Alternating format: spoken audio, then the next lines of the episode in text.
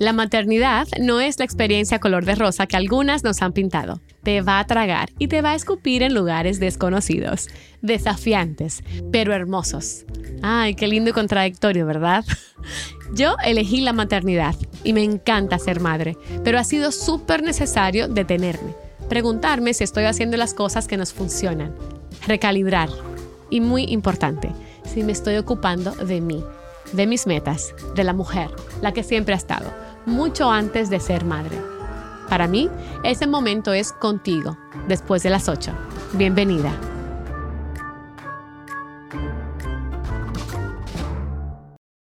Hola, ¿qué tal? Yo soy Mariel Corona. Bienvenida a Después de las 8, en este episodio que no estaba en mis planes hacer, em, pero cositas de la vida me llevaron a contarles por acá qué, qué está pasando. Espero que hayan tenido ustedes todas un principio de año súper interesante, que sea todo lo que ustedes esperan y más el año 2023, ¿no? Eh, les cuento que nuestro, bueno, nuestro fin de año y principio de año estuvo muy bueno. Nos fuimos a, a España, al país de mi esposo, a estar con la familia, bastantes días, creo que nos fuimos el 26 de diciembre y teníamos el regreso para el 9 de enero. Lo pasamos súper, estuvimos en las ciudades que siempre visitamos, eh, con la familia, con los amigos. Eh, Juana feliz con sus primos, que no los ve muy frecuentemente, obviamente, por la distancia. Incluso tuvo su cumpleaños en España por primera vez con, con ese lado de la familia, estuvo buenísimo. Pero luego nos pasó una cosa loquísima.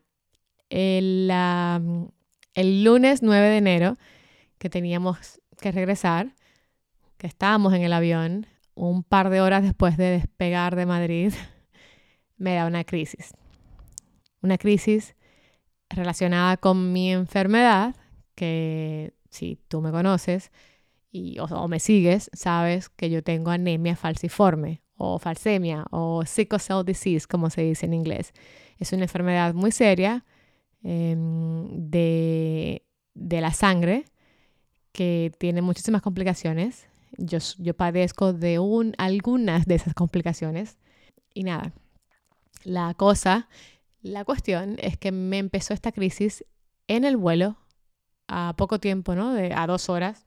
Era un vuelo de nueve horas y pico, eh, si no me equivoco y estuve el resto del vuelo con dolor. Y no un dolor que yo conocía, porque yo, yo sí he tenido como estas complicaciones así en, en, algunos vuelos, pero muy leves. Eh, esto era una, un dolor fuerte en el pecho. O sea, imagínense estar en un vuelo tan largo con tu hija, que, que, no, que no es como que te puedes callar, ¿no? Todas esas horas ahí sentada a ver películas y relajarte eh, un vuelo con una niña pequeña, con Juan, eh, gracias a Dios con Juan, eh, y con un dolor de pecho insoportable que no se iba con calmantes normales. Entonces, nada, ¿qué pasa? Obviamente avisamos a la, al personal, ¿no? A la zafata, quien a su vez avisó al aeropuerto de Miami para que me esperaran con silla de ruedas a la salida del avión y que me pudieran sacar del aeropuerto lo antes posible. Eh, y bueno, de ahí, eh, me, ahí me esperaba mi hermano, nos esperaba mi hermano, que, eh, que me llevó enseguida a emergencias. No las voy a aburrir con los detalles de la enfermedad, pero sí quiero que sepan que hay que hablarlo. Yo quiero hablar de la enfermedad cada vez que pueda, de hecho lo hago en mi Instagram, por más pequeño que sea mi número de seguidores, y de vez en cuando aparecen personas que me escriben con dudas, con preguntas porque han visto cosas que yo he publicado o porque me han encontrado en YouTube hablando del tema. Eh, en fin, es una enfermedad, para que tengan una idea, que afecta a uno de 16.300 hispanos en Estados Unidos y en mi país, en mi adorada República Dominicana, la cifra es mucho más alta. Entonces, te pido que si padeces de esta enfermedad o si conoces a alguien, por favor me mandes un DM y que nos contactemos por ahí. Pero bueno, de vuelta a la crisis que tuve. Fue psicológicamente muy duro ir de un aeropuerto a un hospital. y no dormir en mi casa. Fue eh, encima tener que pasar por todo el proceso de ir a emergencia, ¿no? Que a quién le gusta ir a emergencia, a nadie. Sobre todo cuando es un tema de dolor de pecho, que ahí como ahí te agarran como que te vas a morir, porque es lo que, es lo que yo sentía en ese momento, y los chequeos son más y es una locura. Y bueno, gracias a Dios, eh, la crisis no, no, tuvo secuelas, yo estoy bien, ya me estoy recuperando, estoy ya 90 y pico por ciento eh, aquí en casa, y, y esto no dejará de ser una simple anécdota.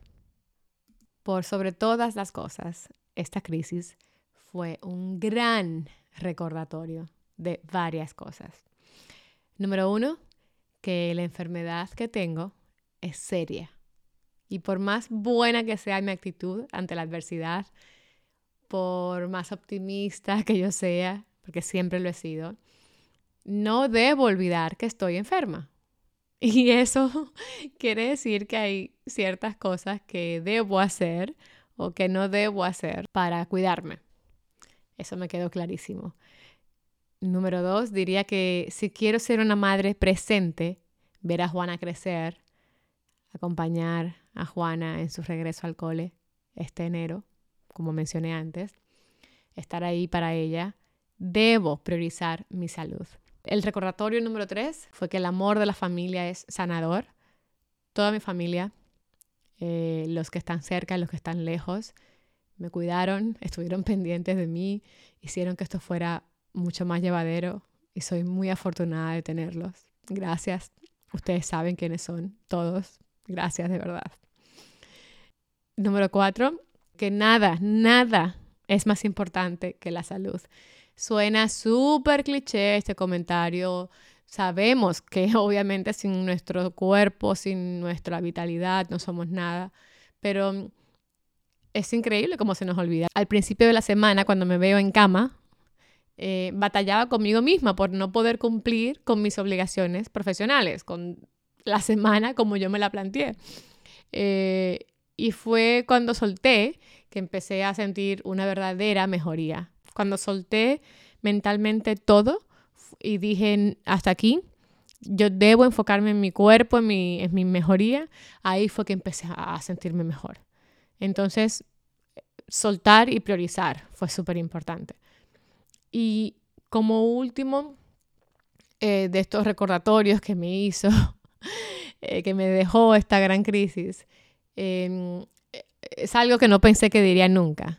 Y es que tengo una enfermedad terrible, terrible, pero no sabía lo privilegiada que había sido hasta ahora. Sea, todos los doctores y enfermeras me decían lo normal, entre comillas, que era esta crisis. Lo normal que era pasarse días así como me los pasé yo en el hospital, con suero, con medicamentos fuertísimos.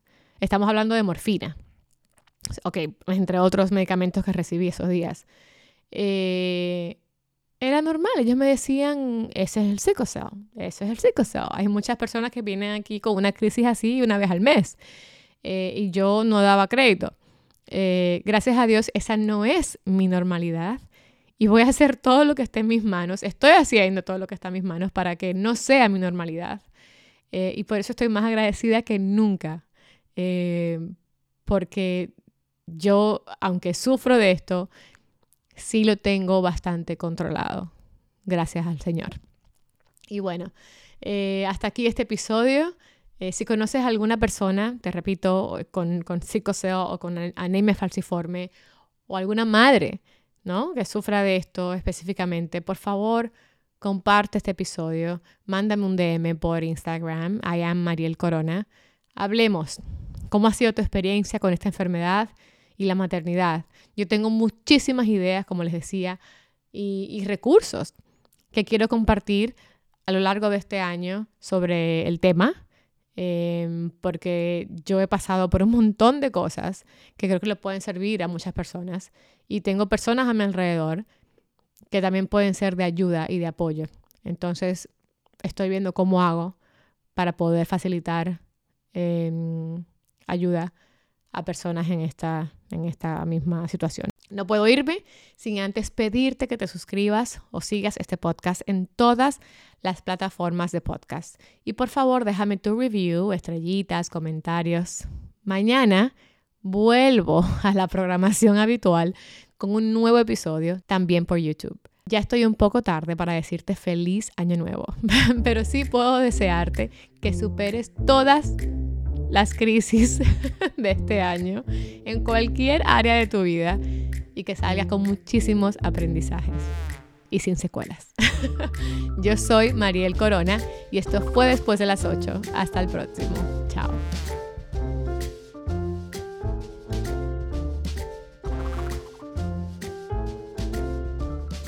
Suscríbete ahora mismo